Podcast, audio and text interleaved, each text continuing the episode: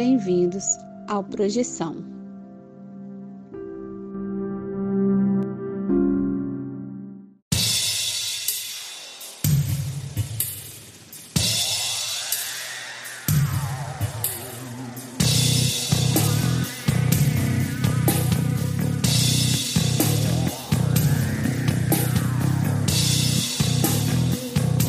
Você está escutando Projeção Podcast, a sua dose semanal de exploração psíquica interna através de sonhos lúcidos e projeções astrais.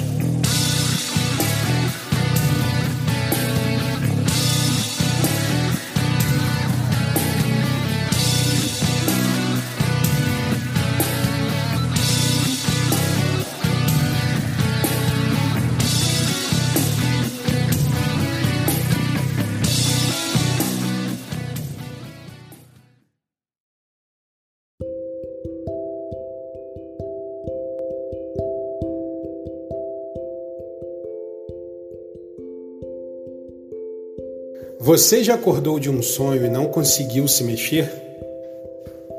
Já teve sonhos lúcidos onde você tinha total consciência de que estava em um sonho? E sonhos premonitórios? Ou a sensação de já ter estado em algum lugar nunca antes visitado?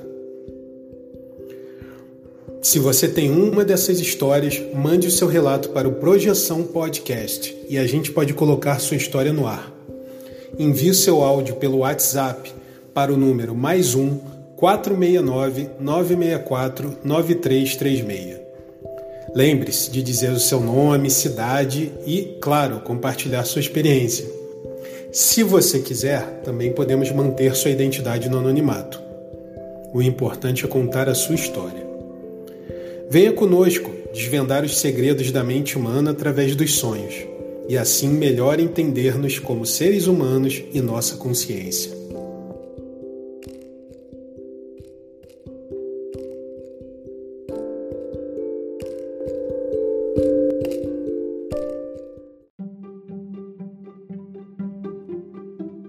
Olá, galera do bem, bem-vindos a mais um episódio do Projeção Podcast.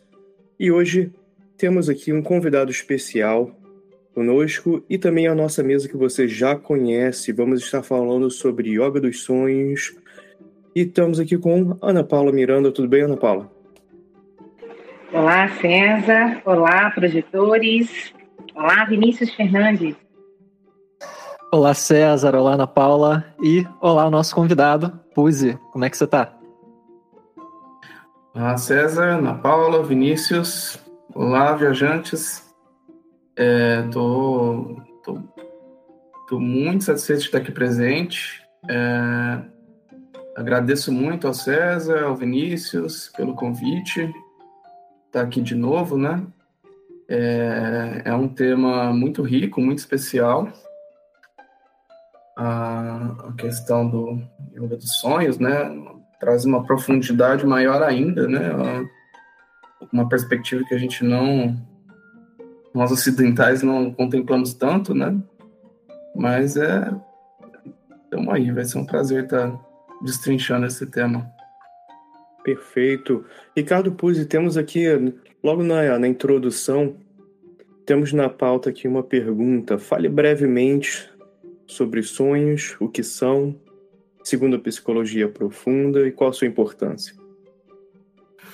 Olha, sonhos ele está ali, né, psicologia profunda, pensando tanto quanto psicanálise ou psicologia analítica, todas as divergentes da psicanálise, tá desde o começo ali, né? Com, com grande importância, né? Com, contribuindo justamente com o nome da, da profundidade, né?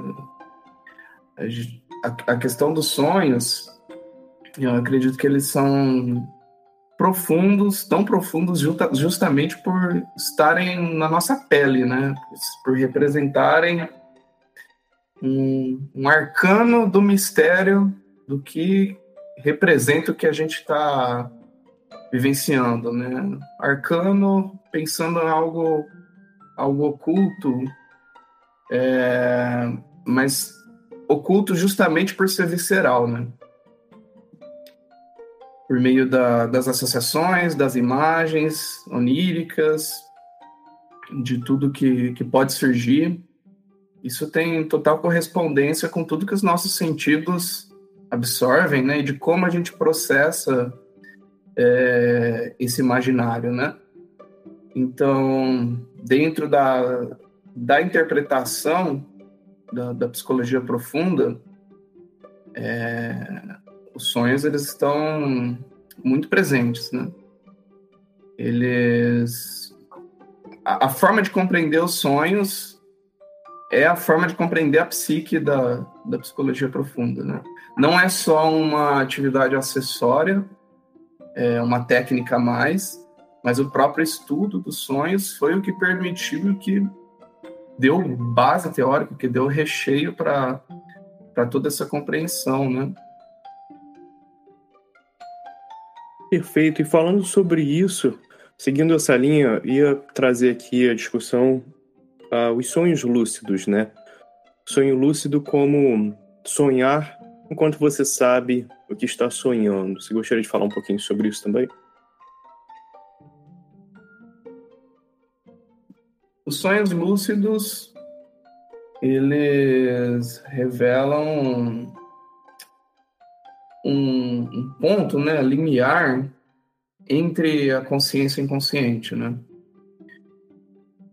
Porque você está ali, você consegue observar e reconhecer a, esse, esse aspecto visceral, assim, né, esse aspecto orgânico é, de tudo que as nossas sensações absorvem, de tudo como ela se representa de forma bem, bem viva, né?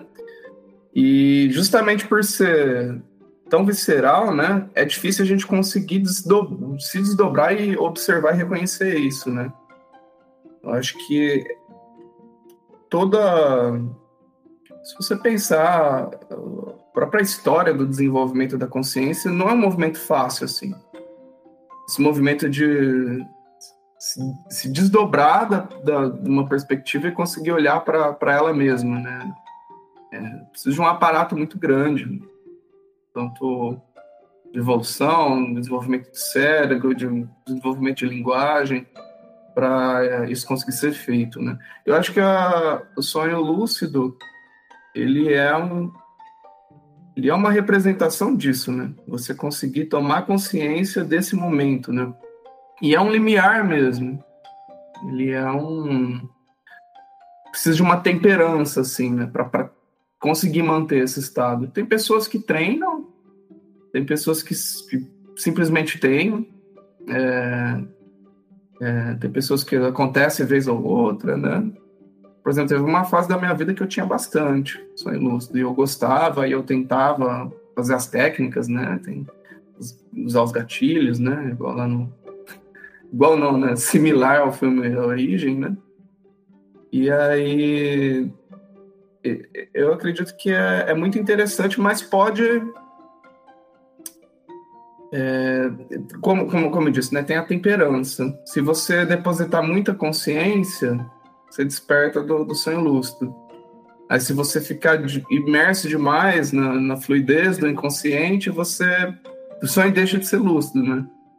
Então é, eu, eu acho muito rico, assim, né? Tenho muita vontade de aprofundar, assim, compreender esse estado, assim, né? Porque é, é, é muito rico, é muito, muito valoroso, né? E traz um estado ali muito raro, muito, muito caro, assim. Pô, certamente. Eu queria fazer também uma outra pergunta. Você chegou já a comentar alguma coisa sobre isso, mas de uma maneira prática, qual o potencial terapêutico de autoconhecimento dos sonhos lúcidos? Isso, isso é uma, uma grande questão, uma grande pergunta que eu tenho, né? É, eu acho muito interessante quando pacientes trazem sonhos lúcidos, né? É comum quando começa a terapia, né, quando a pessoa começa a depositar mais atenção ao sonho, a, a, a trazer ele em cena, na análise, né, E justamente por estar colocando em cena, por estar depositando essa atenção, aumenta um pouco a chance de acontecer, né? Eu não sei o quanto é interessante, o quanto pode ser interessante usar de forma intencional, né? Vamos ter sonho lúcido para um trabalho em, em análise, né? É, porque pode se tornar um. Se você puxar muito para o lado da consciência, pode se tornar um vício, uma forma de controlar assim o, o inconsciente, né? Uma forma de querer estar sempre observando, né? E a graça do consciente é você conseguir fluir com do inconsciente você conseguir fluir com ele, você é, eu acredito que a base mesmo do, do inconsciente é o, é o mistério. O que é o mistério? É aquilo que simplesmente surge e que a gente desconhece. É, eu acho que tem um ponto aí na, na, nossa vivência enquanto consciência, aí, esse ponto do mistério, o quanto a gente consegue sustentar isso, é, acho que tem um valor muito grande. Eu acredito que o objetivo do, do Yoga dos Sonhos, dentro do mínimo, do pouco que eu conheço, do pouco que eu já pratiquei, eu imagino que esse é o ponto que o Yoga dos Sonhos quer atingir, né? Dentro da perspectiva oriental, eu acredito que talvez é aí que esteja o que, o que é chamado de, de Dharma, né? Mas na perspectiva ocidental também tem um valor muito grande dado, dado a esse instante, né? Se pensar, por exemplo, na, na literatura é, Homero, né? Muitos dizem que Homero quer dizer homem cego. Por que homem cego? Não, muito, é, segundo os pesquisadores, talvez não é nem se referindo à questão de ser cego fisiologicamente, né? Mas dele estar fechado e voltado para o mundo interno no, nas escolas iniciáticas da, da Grécia também, né? Tinha-se o. Era um título dado, mistes, é uma palavra ligada a mistério, né? Que vem de mion, que quer dizer olho fechado. Eu, eu acredito que o, o sonho ele, ele valoriza esse instante de, de cerrar os olhos e de valorizar é, o conteúdo interno, você conseguir se apoiar no conteúdo interno, no que simplesmente surge, naquilo que não tem nenhuma explicação ainda, aquilo que vem quase antes da própria sensação. Esse momento ele ele é muito valoroso, né? E é aí que está a raiz de conseguir estar presente, né? Conseguir é, a gente vive uma sociedade muito voltada para o externo, assim, né? Para os estímulos externos, né? E, e, isso na antiguidade foi dado muito valor, né? Esse, esse conteúdo interno do, dos sonhos, né? Uh, assim, o sonho lúcido, uh, eu acho que ele não pode cair nesse vício, né? De querer depositar muita consciência, querer controlar demais, porque é, é algo muito sutil. O, pró o próprio contato com os sonhos é algo muito sutil, é algo que se perde fácil se a gente se alvoroça demais, se a gente é, quer depositar demais as garras da, da consciência, assim. Foi até bom você falar, né? Porque eu estava aqui pensando, ah, rindo aqui na minha mente, pensando, não dá para você falar pro teu cliente, volta aqui segunda-feira, depois de você ter três sonhos lúcidos, né? Um a cada hora de, de sonho REM, Aí você volta aqui e a gente discute. Não, não, tem como fazer isso. Mas, uh, mas é, é, uma boa você falar isso, que como é inviável, mas como uh, busca pessoal, né, tem, tem essa opção, como várias aqui que a gente discute, a yoga dos sonhos. Eu vou trazer aqui o Vinícius. Vinícius, mesa sua para falar um pouco sobre a definição da yoga dos sonhos. Então, o yoga dos sonhos é uma prática espiritual oriunda do budismo tibetano então a premissa é você conseguir usar o momento do sono, uh, especificamente o momento do sonho, como uh, momento de prática espiritual, né? Então aqui eu trouxe uma definição, uma tradução livre do, do livro Dreams of Awakening, do Charlie Morley, sobre yoga dos sonhos, e a definição que ele dá é a seguinte. Yoga dos sonhos é um conjunto de práticas transformativas envolvendo sonhos lúcidos, sono consciente e o que no Ocidente é chamado de experiências fora do corpo, tendo como objetivo o amadurecimento espiritual e o treinamento da mente. E aí o objetivo original né, do, dos tibetanos com essa prática, além de usar o sonho como ambiente para a prática espiritual, também é um preparo para a morte, no entendimento deles. No entendimento dos tibetanos, a experiência do sonho, o que eles chamam de bardo do sonho, bardo quer dizer limiar, né? É um estado limiar de transição entre um estado e outro. O sonho é um desses estados. E o estado de morte, de morrer, é outro desses estados. Então, para eles, a experiência de morrer é parecida com a experiência de sonhar. Então, você ficar lúcido durante o sonho é uma, prepara é uma preparação para manter a lucidez no momento da morte. E também para investigar a natureza da realidade. Quiserem fazer algum comentário. É muito bom, né, cara? Essa comparação da, da preparação para a morte, a gente às vezes discute aqui a, a ideia de quando você está fora do corpo, ou pelo, pelo menos assim, vamos, vamos discutir um paradigma aqui de que você uh, fora da, da, do que a gente normalmente fala, né, da projeção astral em si e tal, se você, vamos levar em consideração se você ainda tivesse com dúvidas em como isso funciona, os mecanismos disso tudo, a gente sempre tem aquela discussão de se você pudesse sair do seu corpo, então teoricamente você já entende que a morte não é uma coisa que acontece, né? Mas é essa essa junção nessa ideia, acho que fica bem bem interessante, né? Ana Paula, você tem algum comentário? Não, na verdade eu achei interessante essa questão da de você ficar consciente observando o, o próprio sonho, né? Essa, esse tato mental que você tem durante o processo. E aí o Rose falou aqui, me deu várias ideias, eu achei essa parte interessante. É, me lembra um pouco a atenção plena nesse sentido, de você observar a atividade da mente sem interferir, mas também sem, sem tentar deter o fluxo de pensamento, o fluxo de sensações, mas também não ser arrastado por ele, né? Me lembra isso no certo sentido. Você conhece aquele filósofo hindu chama é, Krishnamurti? Dido, Dido Krishnamurti, não sei se é assim que pronuncia. Mas tem uma frase dele, é, definição de inteligência para ele. Né? Para ele é uma, a, não, definição não. A maior inteligência humana para ele é conseguir observar sem julgar, observar um fenômeno sem julgar. Né? que a gente se aproxima é, dele como ele de fato se mostra, né? A gente, o nosso olhar ocidental tem muito costume de observar a técnica como se, se a gente se amarrasse a ferramenta, né?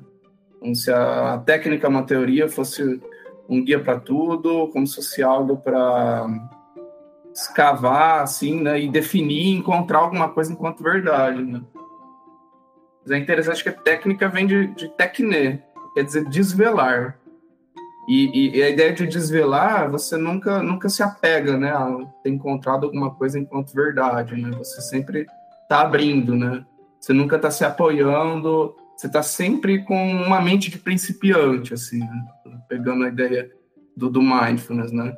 Sempre com uma mente de principiante, sem apego ao que você encontra, assim, né? Você está sempre desvelando é, entendendo a técnica somente como uma, uma ferramenta, né? Acho que nesse ponto, seja lá qual for a técnica, o objetivo nesse essa questão de mergulhar para dentro, se for a projeção, se for tentar praticar yoga dos sonhos, né? Se for tentar é, simplesmente registrar o sonho, qualquer uma das técnicas, se você vai com essa postura, eu acredito que tende a atingir esse objetivo, né? Do, conseguir se apoiar é, nesse mistério, né, nesse ponto, no, no Dharma em si, né? Porque o, o, a própria ideia de, de karma, né, que é ação, causa e consequência, isso, a percepção de causa e consequência tem relação com essa essa linearidade, né, da consciência enquanto causal, né, enquanto buscar um julgamento, uma perspectiva, é, enrijecida, da, muitas vezes enrijecida, né, da, de como as coisas de fato se mostram. Né? Ah, aproveitando, Vinícius, é, acredito que você saberia explicar melhor. O yoga, a yoga dos sonhos, o surgimento dele, ele é o yoga nidra, né? E é um dos yogas de é yoga de Naropa, né?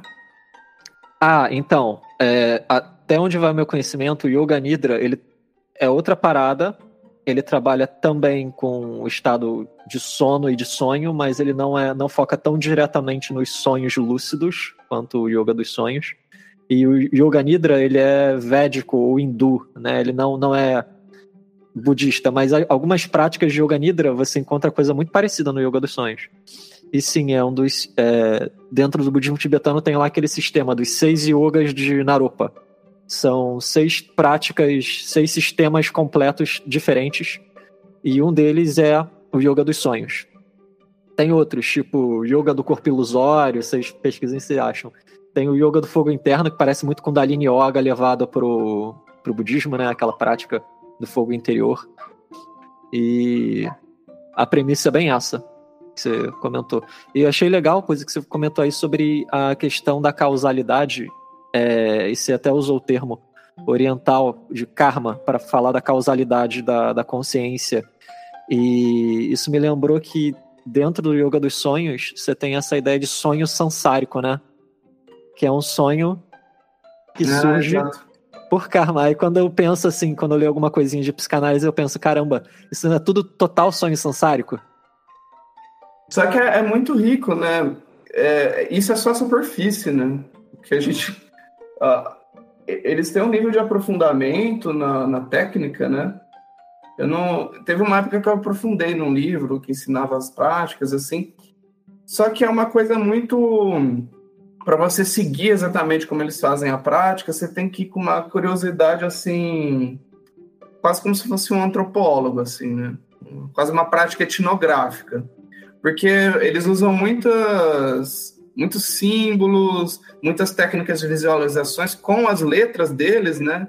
Eu, eu lembro que eu me debrucei, assim, né? Eu, tenta, eu desenhava as letras, tentava memorizar elas, compreender o significado. É, mas é muito, é extremamente difícil, né? Você ir com essa postura. Mas eu acredito que tem, se você entender a ideia do, do que é passada na técnica, dá para você aproveitar ela sem necessariamente se apoiar nesses recursos, né?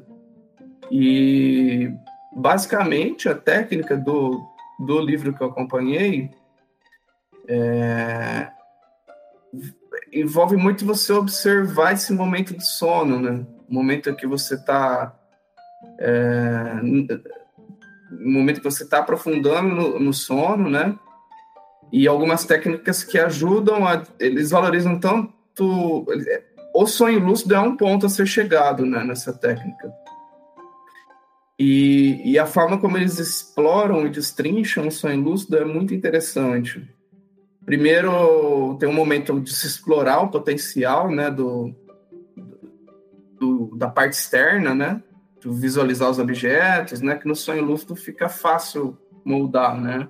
O, o, cenário, uma vez que você compreende que é parte da sua mente, o cenário, né? É, e aí eles treinam isso e o treinamento ele vai num outro nível depois. Eles, ele, eles moldam e dissolvem, né? É igual aquela prática de construir mandala tibetana, né?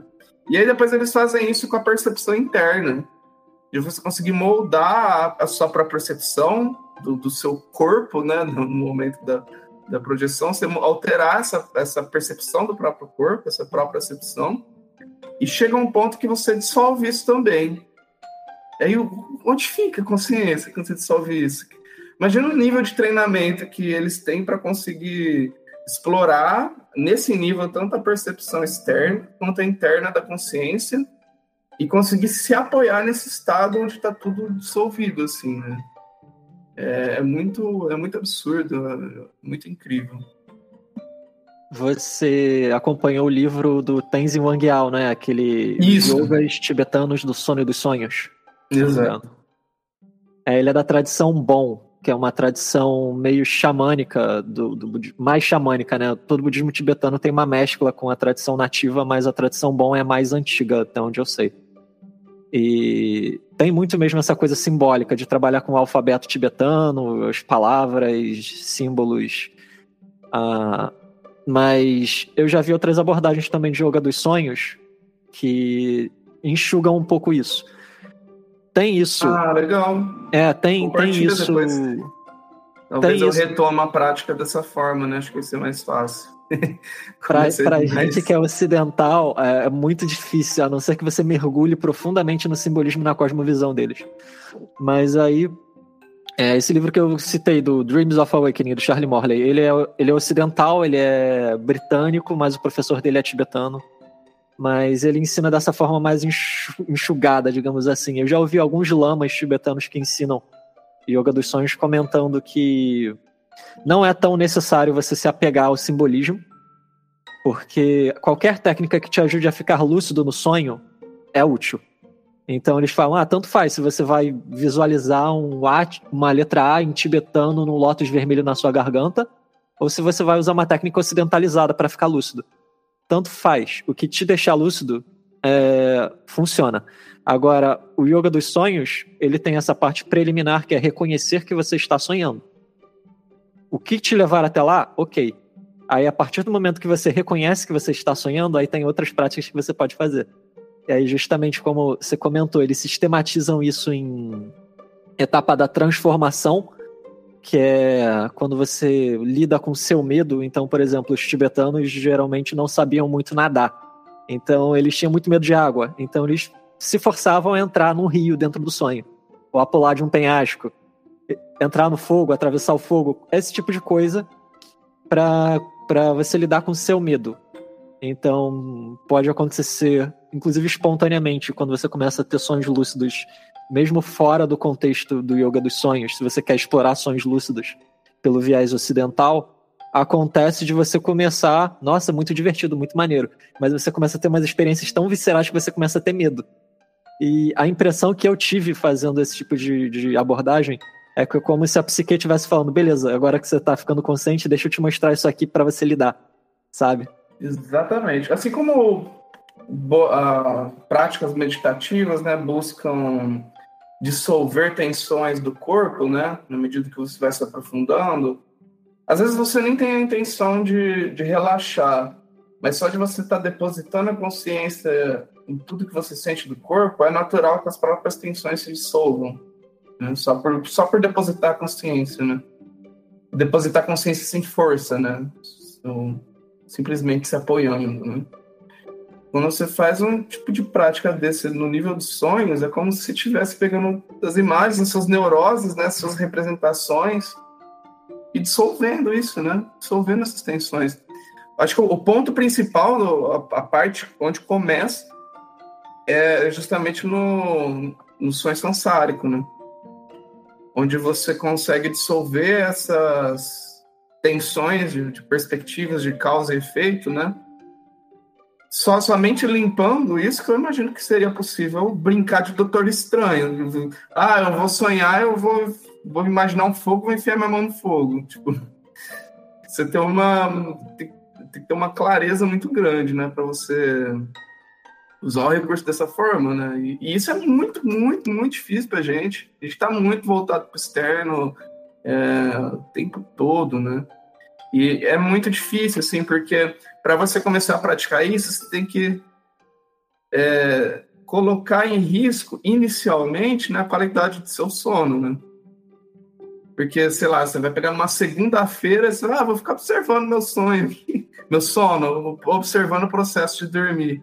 Aí você, perde, você pode acabar perdendo sono, você pode acabar. É muito difícil você conseguir se organizar para isso. Né? Talvez inicialmente numa sexta-feira ou num sábado, vamos lá, vamos tentar depositar consciência no processo de dormir, simplesmente sentir o processo de dormir.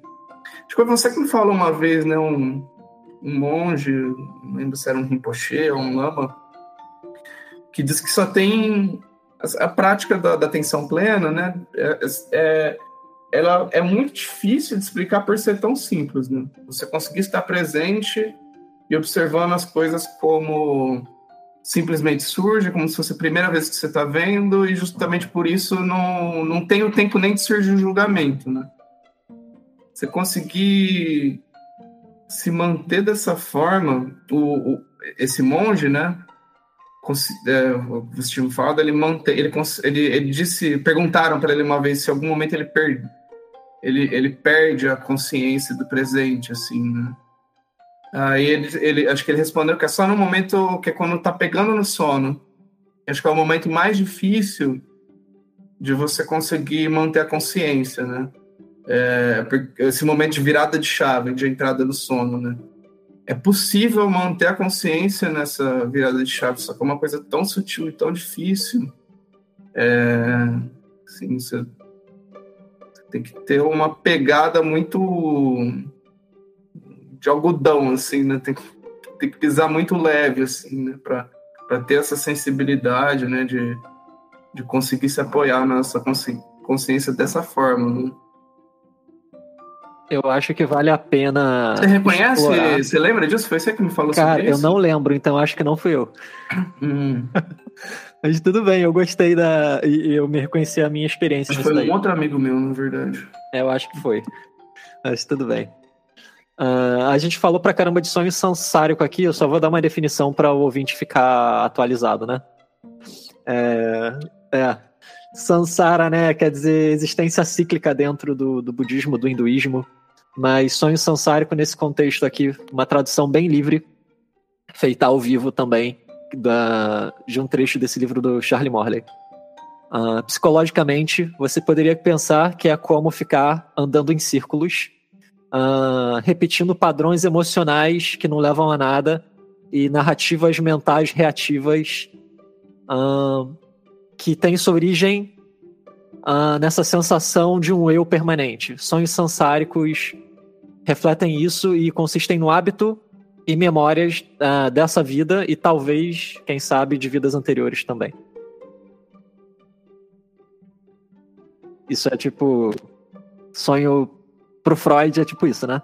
Se você quiser corrigir.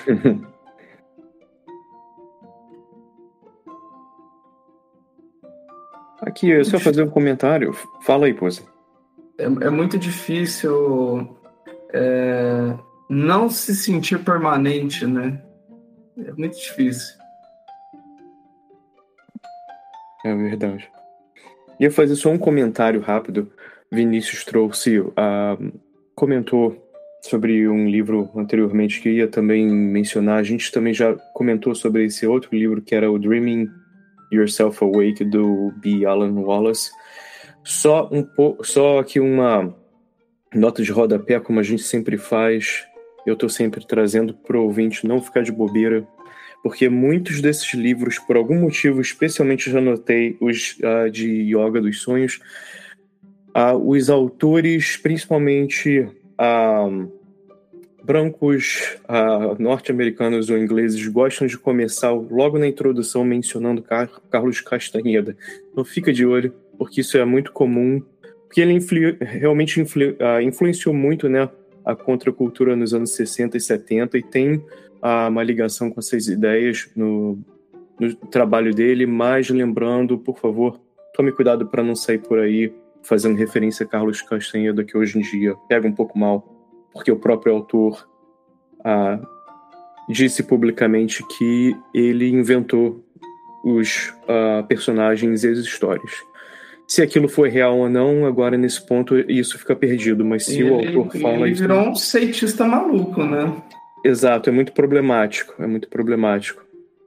Mas a, a, a, é difícil, né, separar autor de obra, né? A gente precisa reconhecer, mas e abstrair ao mesmo tempo, né? Exato, mas é isso que eu tô falando. Eu acho isso interessante porque é, é isso que eu tenho falado. Não é porque tá lá na introdução mencionando uma pessoa que de repente virou uma coisa negativa que você vai deixar de ler o livro, né? Então, eu lembro do exemplo que você trouxe no, nosso no último encontro que, que, eu, que eu tive presente, primeiro, que eu vi, na verdade, do, do filme Waking Life, que aparece o Alex Jones, né? Que... Sim. Aí eu fui assistir um outro filme do mesmo diretor que, é, que eu nem sabia que existia, que é no mesmo modo de produção, que é o o homem duplo, o homem duplicado. E aí aparece o tal da Alex Jones de novo e fala, meu Deus, pra quê? É isso, é, é, é, bom saber o porquê, pelo menos. A gente faz aqui o Espiritinho Viu, também fazendo essa brincadeira, mas é sempre bom mencionar isso nos livros. Vou dar a mesa de volta aqui para o Vinícius.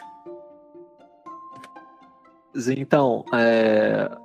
só para deixar o pensamento um pouco mais linear, uh, eles sistematizam a prática mais ou menos dessa forma. A primeira etapa seria reconhecer que você está sonhando. A segunda etapa é a etapa da transformação, como eles chamam, que tem a ver com você lidar com os medos. Então, ela entra numa floresta cheia de tigre, esse tipo de coisa que esse pessoal adora fazer, né? É, coisas saudáveis para não se fazer na vigília, para enfrentar o próprio medo. Uh, depois é o que eles chamam de etapa da multiplicação, que aí seria fazer coisas impossíveis, então seria multiplicar os objetos, voar, transformar as coisas, atravessar paredes, que isso ajuda a. Porque você pensa, você está sonhando. Aí você pensa, ah, eu queria ir até aquele ponto ali, e você vai andando. Por que você vai andando, sabe? É um sonho. É, é, você acha que você. Incrível a sensação, né? É tipo o Neo quebrando a Matrix. Sim. Nossa, tipo, sonho lúcido eu decidi começar a imaginar prédios foi, acho que um dos sonhos que eu mais fiquei consciente, assim. E eu ficava espantado com, com a qualidade visual, assim, com a riqueza de informação que simplesmente ia surgindo. E eu falo, não é possível que eu tô criando isso, sabe? Eu vi os prédios crescendo, assim, eu, eu moldava do jeito que eles cresciam, assim, eu, acho que vai ser difícil eu ter uma experiência assim novamente, né? É... Nossa, é muito, muito incrível. Que não parece que você está criando aquilo conscientemente, né? O grau de detalhamento visual é, é, é, espontâneo, né? Não é tão intencional assim. Você pensar, ah, um prédio. Aí aparece um negócio que te surpreende. Nossa, tanto detalhamento Full HD, eu não, eu não criei isso de, dessa forma, sabe? É bem essa sensação. E quando você sonha e o ambiente onírico é rico pra caramba, você olha, gente, mas eu não criei isso conscientemente, sabe? A minha mente criou, mas não fui eu. Mas não então, eu que criou se você parar para pensar, pensa tudo que existe registrado no seu cérebro, de todas as impressões sensoriais que você já teve. Você pode ser o diretor do filme mais Full HD do universo, assim, com tudo que você já, já viu, já vivenciou, assim, com a, com a qualidade visual. Isso tá, tá na gente, né? É, eu acho que fica irrelevante a discussão de ser criação nossa ou não, né? porque é, um, é, uma, é uma informação que está ali, né? É uma, um registro que está ali, né? De uma certa forma, você só consegue acessar de um, de um modo diferente, né? E, e, e é, é um, acaba sendo um erro você querer se apegar como se fosse uma criação sua, algo seu, sendo que foi algo que simplesmente aconteceu, que simplesmente foi registrado, né? É, e talvez tá com essa qualidade toda justamente por, pela apropriação dessa percepção estar sendo mais visceral e não desdobrada, assim, olhando para ela mesma, né? Duas coisas que eu ia falar rapidamente sobre a percepção da hiperrealidade. Uma é, como o Puzzi está falando... Hiper o quê, perdão? Ah, hiperrealidade, a ah, sensação sim. de hiperrealidade no sonho lúcido. Você está ali, ah, primeiro, como você falou, talvez, né, vamos usar dessa forma, se tudo que está no teu subconsciente você tem acesso, você está fazendo download e ah, criando, construindo, fazendo o que você quer, né? Como você falou, eu acho que é interessante pensar desse ponto de vista. A outra também é, por exemplo, quando você está ah, usando sua mente consciente, andando por aí no dia a dia, biologicamente o Vinícius pode falar um pouco sobre isso talvez, né? Quando você está usando a visão 180 graus, você normalmente está focando, né, só numa, no que está na sua frente. Normalmente o resto está meio embaçado, né? No sonho você não está usando seus olhos, né? Tem isso, acho que é interessante também. A percepção é completamente diferente.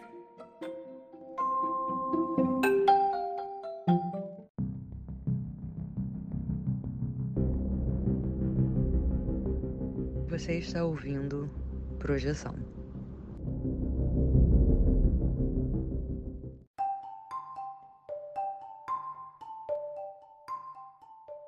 eu acredito que não é exatamente um, um download, assim, sabe? O download traz a ideia que você está pegando de um outro lugar e, e, e trazendo né, e acessando. É muito, é muito curioso. É, é uma coisa que está ali já, né?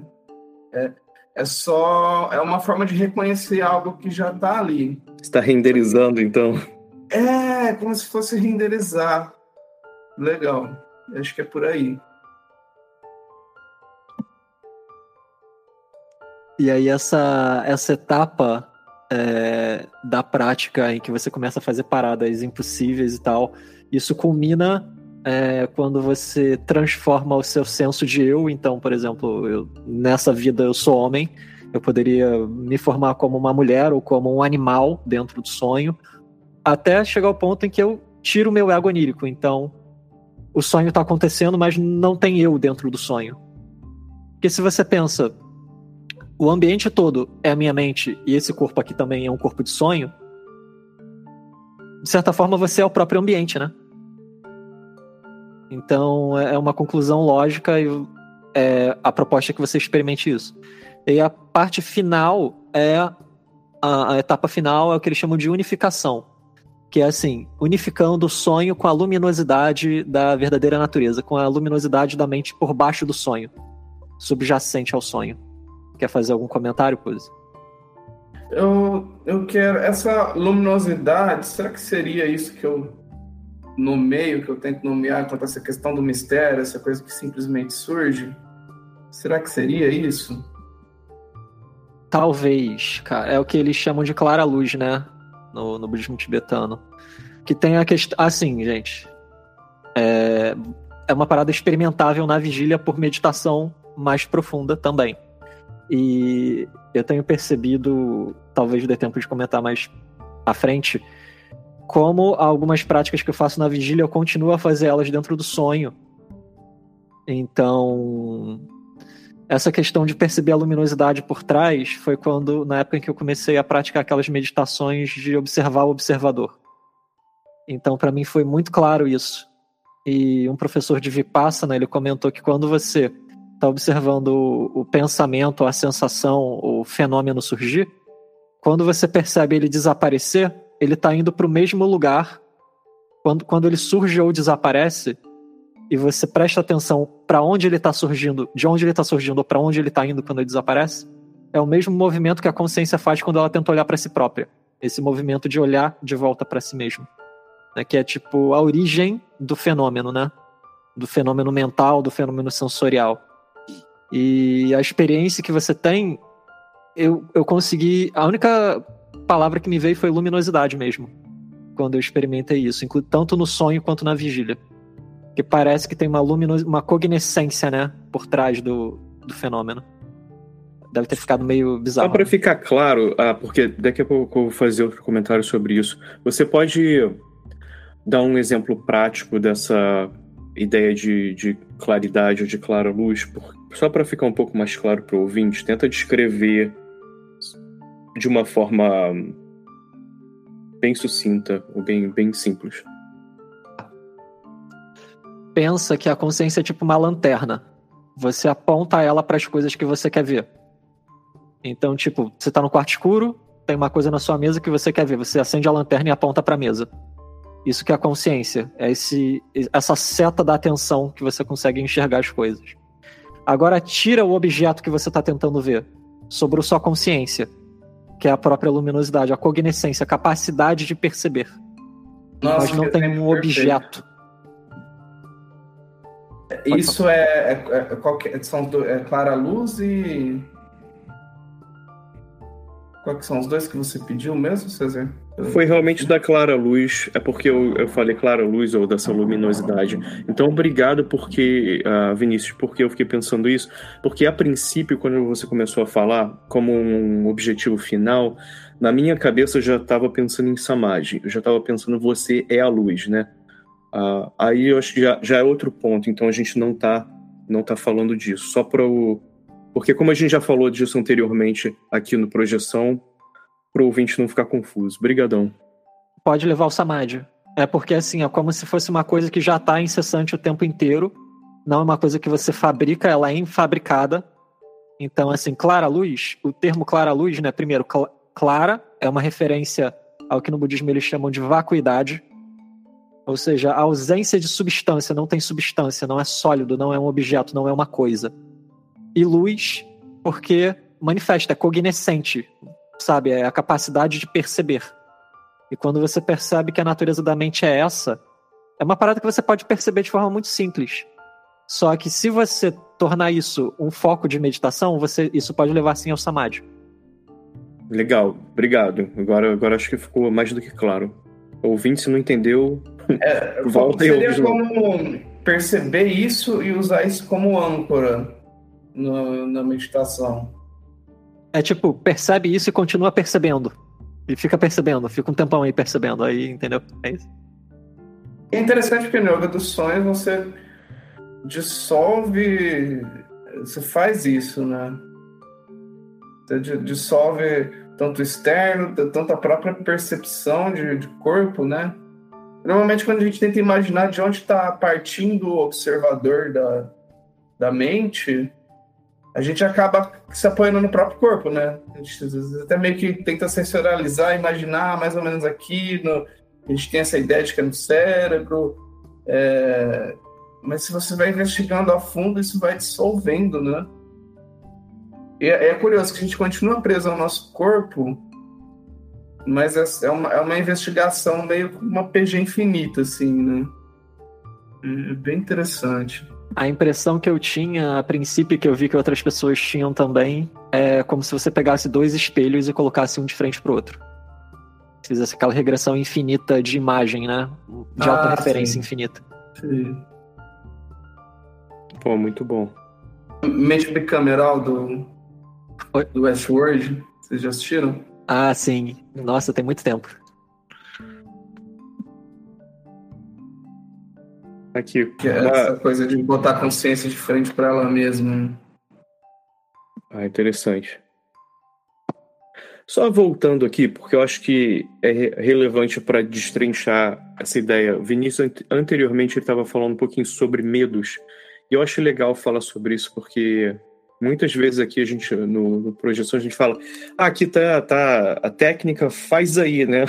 Tipo, vai ser fácil, vai tranquilo que vai que vai dar, dar bom. Mas realmente tem a questão dos medos, né? Ah, se você não está preparado, pode ser um, um sustinho, né? Você é um sustinho, você não, você vai voltar tranquilo, você vai acordar e vai, vai tá de boa, né? Mas eu acho que eu queria trazer isso para vocês porque eu falo muito isso e a minha companheira às vezes aqui fala assim, pô, mas como é que eu faço essa técnica? Aí eu falo, ah, faz assim, pô, sai voando, por que não? Faz, né? Fácil. Samadhi, entra lá um monte de luz, legal. Só que eu falo assim, pô, cara, você não pode falar assim porque, né? Você fez um monte de exercício, então realmente aí você lembra você mesmo, não, realmente não é assim.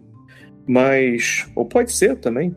Mas o que eu queria dizer é o seguinte: você não acha que um pouquinho tem a ver com a questão quando você entra, você começa a ver os medos e você tá ali dentro na, digamos, num sonho lúcido, né? E não é um pouquinho da saga do louco no tarô? Você tá entrando sem saber o que tá fazendo e vai acontecendo um monte de coisa. Vê assim comentários aí, ah, talvez Vinícius, Ricardo e, e Ana Paula. Olha, uh, eu não tinha. Eu não, não sou um sonhador lúcido natural. Foi uma, uma habilidade cultivada. Então, quando alguns dos primeiros sonhos lúcidos que eu tive, primeiros momentos de lucidez é, no, no, estado de sonho, eu senti que eu estava numa condição de hostilidade muito grande. É como se eu anotei isso na época, como se meu inconsciente estivesse berrando na minha cara: sai daqui que esse território não é seu, esse território é meu. O que, que você está fazendo aqui? Então dá um medo, pode dar um medo no começo. Não quer dizer que todo mundo vai experimentar dessa forma. E eu acho que ainda hoje, de vez em quando, deve ter áreas da minha psique que eu ainda não toquei, que tem medo ali que eu vou precisar tocar eventualmente. É, mas como eu não estou direcionando a atenção para lá, eu não estou vendo agora. Mas pode ter, são obstáculos que a gente tem que superar para continuar progredindo, né? Eu acho que o, o, obstáculo ele ele indica a direção do caminho. Você tem que continuar superando. O caminho é superar o obstáculo.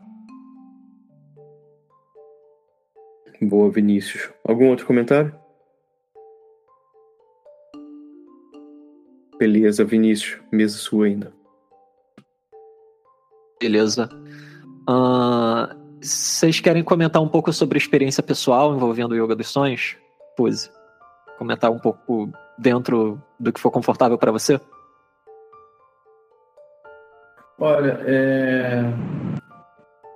eu estou precisando aprofundar nesse, nesse outro livro mais simples aí, né? Mas é, enquanto eu pratiquei, eu encontrei uma grande dificuldade. Eu tentei praticar também sem, sem ter as visualizações e tudo mais, justamente por conta dessa questão da, do risco inicial de você acabar perdendo a qualidade do sonho, né? E mas a sensação que te traz quando você consegue fazer isso é, é que parece que leva leva um tempo para surgir um relaxamento, uma sensação de relaxamento, fica uma certa tensão assim, né? Você continua sentindo um cansaço, mas eu acredito que a prática é você conseguir observar até o próprio cansaço, assim, né? Foi isso que eu, percebi, que eu, eu percebi na prática. Fazer esse desdobramento é difícil. Uma das sensações mais fáceis da gente conseguir virar essa chave, né, do Krishnamurti, de, de não julgar, simplesmente observar, né, de não ceder, mas conseguir observar. É, eu acho que dentro da prática de observar o processo de entrar no sono, o cansaço é, é, é o mais difícil. Acho que da vida em si o cansaço é mais difícil, né?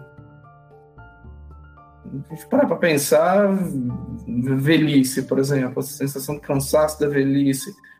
A gente tá morrendo, né, quando a gente está dormindo. É uma sensação, um processo de morte, é passar por uma morte. Não à toa é um, um treinamento para a morte, né? A própria sensação da projeção astral também é difícil, uma sensação de morte, né? É, mas o cansaço eu acho uma das coisas mais difíceis de, de conseguir observar sem julgar. No momento que você. É, é, é, é, acho que é um dos desdobramentos mais difíceis. É a barreira mais difícil de superar do, do processo do, do yoga de sonhos, né? Mas no ponto que eu cheguei assim no treino, quando eu treinei, eu acho que foi mais tentar observar a, esse processo, né? Eu tive, seguindo as práticas, com as visualizações e tudo mais, eu tive alguns sonhos lúcidos, assim, em alguns momentos. Mas é absurdo de difícil também o treinamento lá da, daquele livro, né? Porque você, tá, você teria também que ficar acordando durante a noite e, e isso não é. Eu fico pensando que, que nível de treinamento você tem que ter para de fato não, não atrapalhar a qualidade do seu sono, né? Então acho que eu tenho eu, eu tenho muito para voltar a praticar, eu queria conhecer um pouco melhor isso, né? Como praticar sem acho que é um dos pontos de maior interesse, né? Que eu tenho agora para estar voltando a praticar, né? Mas o que eu, da prática do yoga dos sonhos em si, eu tenho para compartilhar é isso, da experiência pessoal. Acho que faltou falar sobre. Um, obrigado por compartilhar, uh, Puzi, mas eu também ia fazer só um comentário, porque como você trouxe essa questão. Uh, da técnica de ficar acordando e tal, que é parte da, da yoga dos sonhos, tem também as respirações, né? Acho que também é uma boa lembrar isso. Tem, tem técnicas de respiração e também, pelo menos, que é parte disso que, de repente, você pode até não precisar ficar fazendo tanto a questão de ficar acordando. Porque como, também. Como assim? A respiração. É. é um... Sim. Mas como que o, o pranayama interfere na, na problemática do precisar ficar acordando? Ah, não, eu tava falando para evitar a questão de ficar fazendo a técnica, né, técnicas de ficar acordando no, no momento certo. Acho que você também pode focar na. Essa é um, uma questão pessoal, tá? Eu tô falando isso porque eu achei legal você trazer. Mas você fala para conseguir ter sonho lúcido? Sim, sim, sim. O pranayama ajuda também? Ajuda muito, ajuda muito. Não, a gente não foi sabia, até. Não, é, nunca foi... tinha ouvido falar dessa relação. Como, como é? Pô, você eu pra, você falar... tenta dormir, você dorme prestando atenção na respiração. No momento da. Você, continua, você vai deitar, já vai fazendo relaxamento e começa dali mesmo fazendo as respirações. Com as respirações, você vai acabar chegando no ponto a, de vigília, porque você já está deitado ali, né? Já está naquela hora que você já vai dormir e você vai fazendo as respirações. Tem várias. Você pode começar com uma simples, né? Ah, tipo... Mas você sente essa virada do entrar Sim. no sono de forma Sim. consciente? Sim, talvez não Nossa, de primeira, só que eu vou te falar que a, uma das que eu já percebi que são umas das mais poderosas, assim, que é aquela. A gente falou aqui várias vezes no Projeção 4x4. Você ah, inspira contando até 4, segura o ar por 4. Vamos chamar de segundos, mas você conta até 4, tá? Inspira contando até 4, segura contando até 4, depois você expira contando até 4, segura de novo contando até 4. E continua esse ciclo e vai fazendo, vai fazendo. Vai chegar um ponto, porque você está tão focado em contar, que você já vai ficando sonolento na vigília, mas porque você está contando e porque você também está respirando, também te ajuda na. A, é uma indução, né? Uma indução para você entrar no teu subconsciente, que é bem. É bem similar à hipnose, a única diferença é que você está fazendo sozinho, né? A hipnose você faz com uma pessoa com guia, que aí você entra com, com o que a gente chama de com um objetivo, encontra e tudo. Mas aí, sério, é muito legal. Faz, talvez não vai acontecer de primeira, mas assim, às vezes rola. Eu achei muito interessante, Saulo. Eu gosto muito de. É, Saulo não, César, perdão. Acho que veio o seu. falar, eu lembrei da, das práticas do Saulo que eu fazia de medição. É, mas, enfim, a, eu não sabia que, que para esse momento, ou para Naomi se ajudava. Eu pensava que uma âncora para esse momento da virada do sonho, na verdade, fazia você.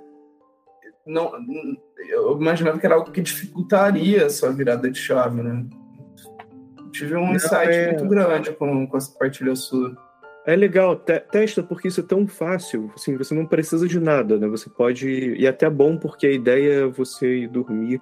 Porque eu quis frisar isso porque eu já fiz tantos dessa, tanto dessas práticas de uh, estressar o corpo, a mente, não dormir e tal, ficar acordando. E, cara, isso, isso faz um mal muito, muito grande pro, pro seu corpo, né? Então, tentar evitar essa parte não, não vou dizer não, não teste, né? Não, a gente sempre fala aqui, se quiser fazer, a gente tá, fala aqui para não testar os seus limites, mas infelizmente a gente tá aqui sempre testando, então fica complicado. Vinícius, eu sei que você também estava para compartilhar algumas experiências pessoais. Sim, mas só dando um comentário em cima do que vocês falaram, no em algumas tradições de yoga do sonho, você também tem os pranayamas que você faz antes de deitar para facilitar ficar lúcido também. Que é aquele pranayama que você vai inspirando e expirando, alternando as narinas, sabe? Ah, sim, esse tem lá no livro. É, que ele trabalha com o prana nos nadis, que ele associa o prana dentro de um nadi com um sonho sansárico, outro com torpor, e a lucidez seria com o nadi central, que está acompanhando a coluna. Aí você faz a energia passar por ali no final, né? Pra, eu falei muito por alto. Quem quiser consegue encontrar aí pranayama, yoga dos sonhos, alguma coisa assim, vocês acham. Mas é uma prática de respiro de pranayama e de bioenergia para facilitar a lucidez. Mas eu não experimentei durante muito tempo com ele. Eu não senti uma diferença tão grande. Talvez eu precisasse praticar por mais tempo isso. Uh, minha experiência com yoga dos sonhos para ficar lúcido, geralmente eu não uso as técnicas tibetanas, porque elas são muito culturais assim deles. Essa de acordar, de ficar acordando durante a noite, esse livro que você usou, pois ele é bem hardcore, eu achei. É bem truzão ele. E, se eu não me engano, essa parada de acordar durante a noite, cada intervalo tem um objetivo específico, né? Você foca num chakra específico é. caindo no sono. É bem. É absurdo. É. é. Interromper o sono, eu acho ok, assim, ah, fim de semana, uma vez na semana, duas vezes na semana, dá para lidar. É, quando eu posso ficar mais tempo na cama. E eu acho que eu comentei aqui em outro episódio que estudos que fizeram mostram que aumenta a probabilidade, eu acho que em mais de mil por cento de ter um sonho lúcido. Não sei quantos mil por cento. Então aumenta muito a chance de ficar lúcido. Essa parada de você acordar e dormir de novo. Ah, tá, de acordar e dormir de novo. Né? Porque você tá voltando pro sono REM muito rápido, então a intenção de ficar lúcido já entra no sono REM. Agora, já estando lúcido, algumas coisas interessantes.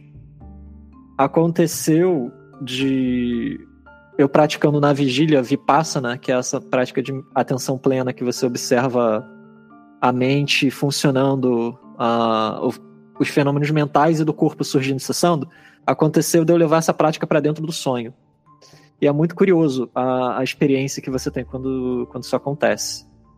Mas eu acho que o mais visceral foi na época em que eu estava me dedicando mais àquele tipo de meditação de focar na própria consciência, e eu acabei fazendo isso algumas vezes dentro do sonho. E ou mesmo de forma indireta, quando como se alguma voz de dentro de mim, uma voz muito sábia de dentro de mim viesse e falasse: "Foca a atenção dessa forma". Aí eu seguia a orientação e o sonho dissolvia, ficava naquela luminosidade, né? Mas foram experiências muito poucas assim em número. Foram muito marcantes, foram muito interessantes, mas elas ainda são pouco em número.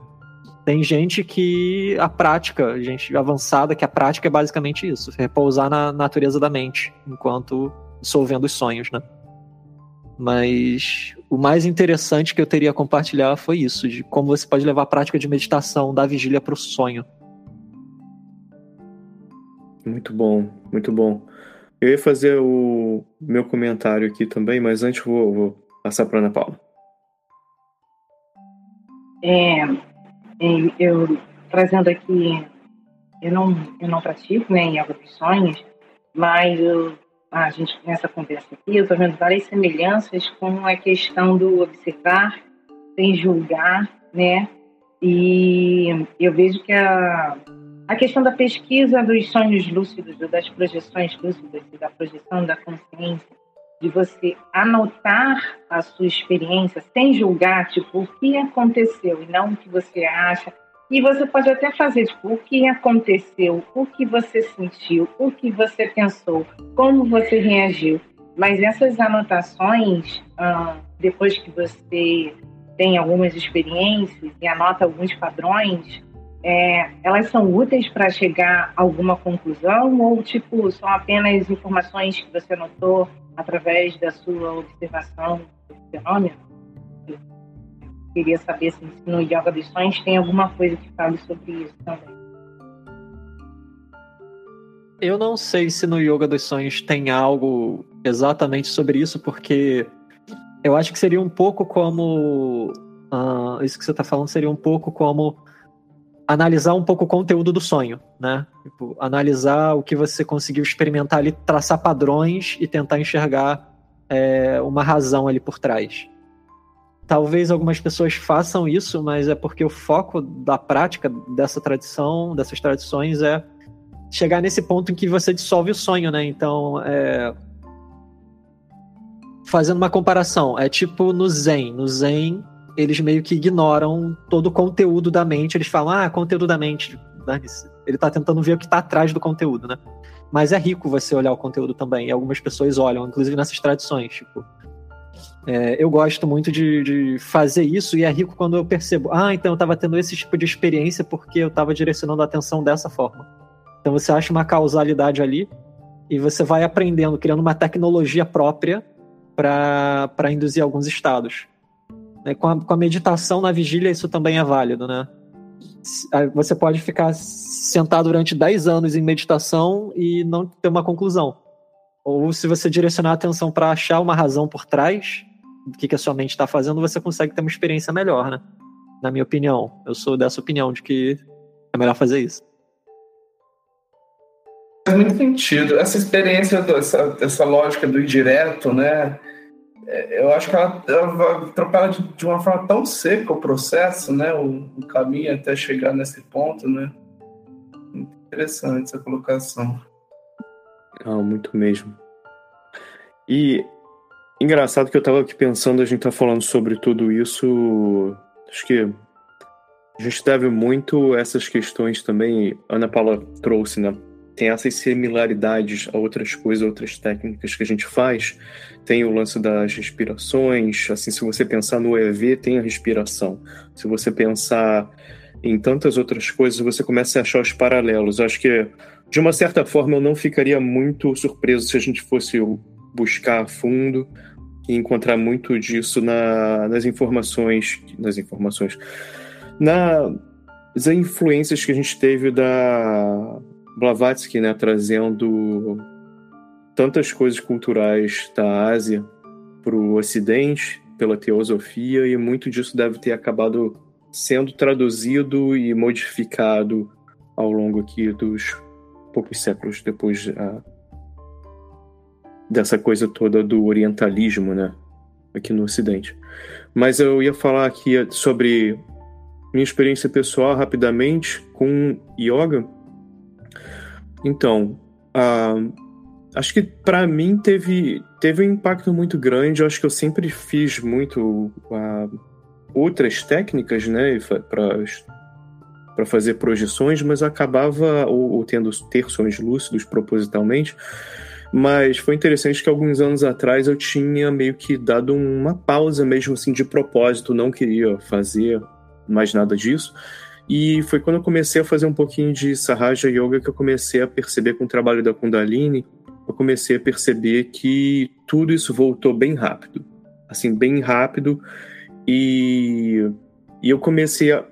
Eu fico com a impressão de que teve a ver com o trabalho com energias, abertura de chakras e, e dessas percepções, né? Então eu sou e também um pouco depois mais com, com a Kriya Yoga, mas eu vou só para poder ilustrar, por exemplo, você se você sabe alguma coisa sobre projeções, ah, pensa sobre essas palavras aqui eu vou te dar mais ou menos a definição do que é a Sahaja Yoga. É um método para obter a autorrealização.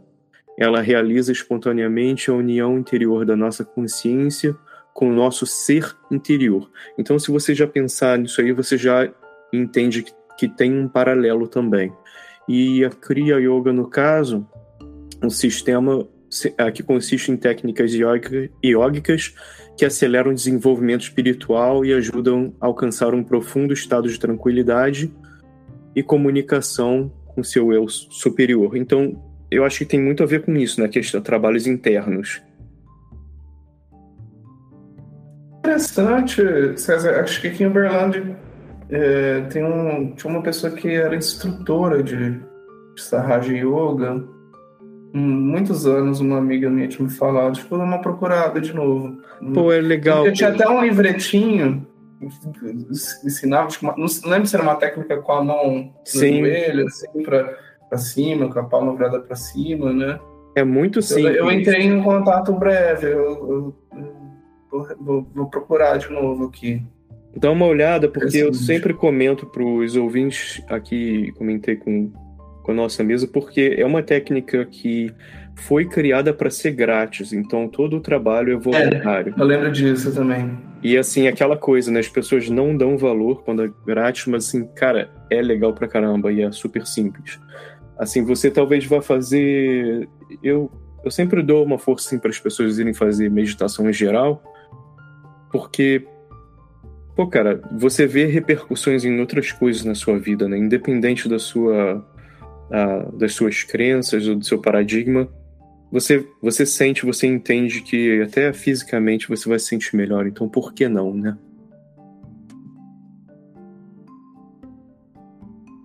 Então, a gente pode. Deixa eu perguntar uma coisa, ah, Puzi. Onde que a gente pode encontrar mais sobre o seu trabalho?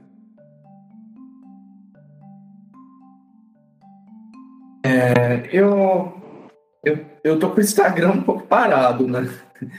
Mas é lá que eu costumo compartilhar conteúdo, né? Eu tô, tirei uma folga de, de criação de conteúdo, né? É, é psicólogo ponto Ricardo Puzzi. Perfeito, obrigado. É Você falou arroba antes, não é? Arroba Sim, é isso mesmo, ah, arroba tá antes. É, aí que eu me confundi. Eu tô tanto tempo de folga de Instagram que até isso esqueci. que bom. É, Às vezes bem, é bom. Bem. Então, pô, muito obrigado ah, de coração aqui, sempre que, pô, que você vem. Sempre a gente tem um, um, uma discussão muito boa, curti pra caramba. Eu queria abrir também para as considerações finais antes da gente fechar. vou chamar Vinícius para fazer as considerações dele. Então, galera, tem muito mais coisa, muito mais profundidade.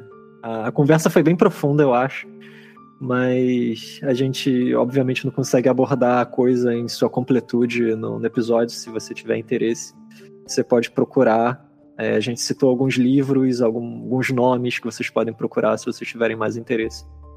E eu diria que, para mim, o principal é não se prender à forma, não se prender à forma cultural da prática, mas tentar achar a quintessência dela. É, talvez seja uma postura equivocada, talvez não, eu acho que não é e é isso. Muito obrigado. Ana Paula Miranda, considerações finais. Não, hoje eu só tenho a agradecer. Eu aprendi bastante aí sobre Yoga dos Sonhos.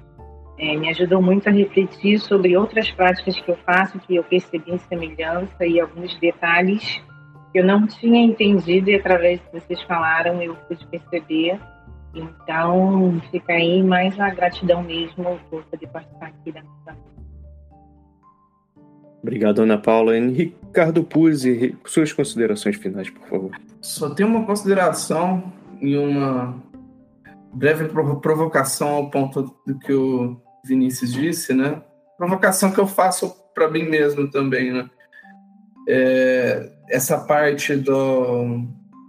Por exemplo, para quem reconhece. Você acha que tem um valor místico, assim, da, da egrégora, de entrar em contato com a, a parte da cultura, você acha que isso pode influenciar é, ou alterar a, a prática em si, de algum modo?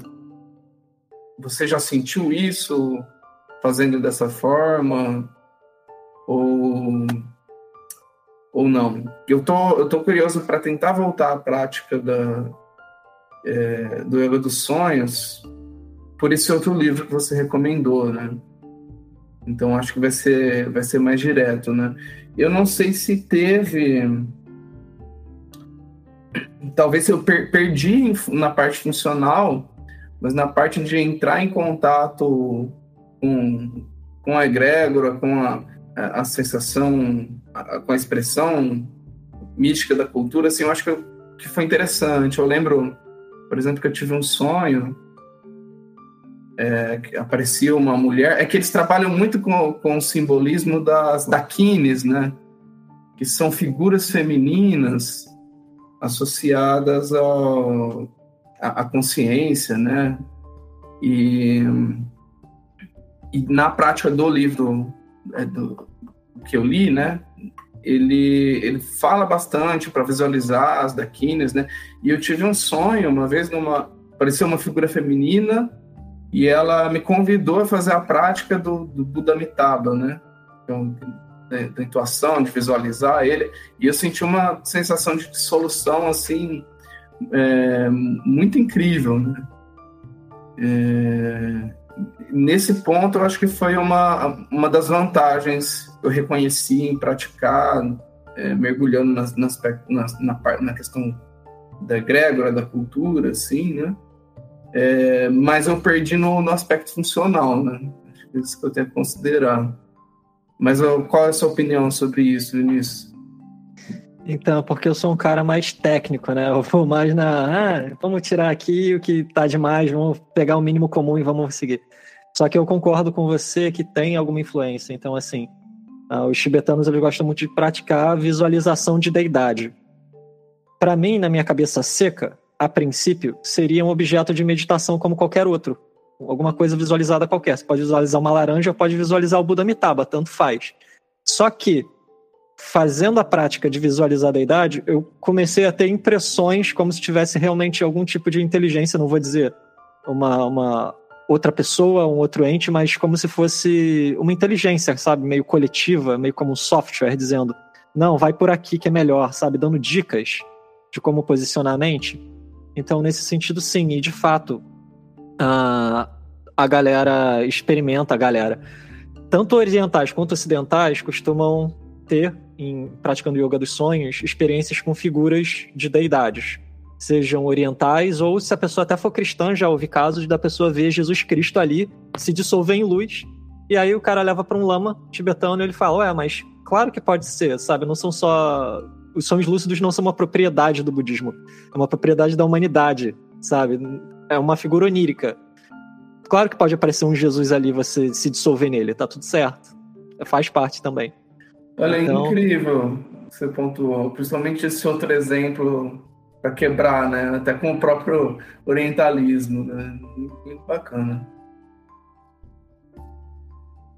É, e com isso eu gostaria de agradecer mais uma vez Ricardo Puse por estar aqui conosco. Poxa, eu também as minhas considerações finais foram de que eu aprendi muito. Obrigado Vinícius Fernandes e Ricardo por compartilharem tanto aqui sobre Yoga dos Sonhos. Ana Paula também com seus comentários. A gente sempre, poxa, eu aprendo muito. E para você também, ouvinte que ficou até aqui conosco, nunca se esqueça Continue viajando para encontrar a si mesmo.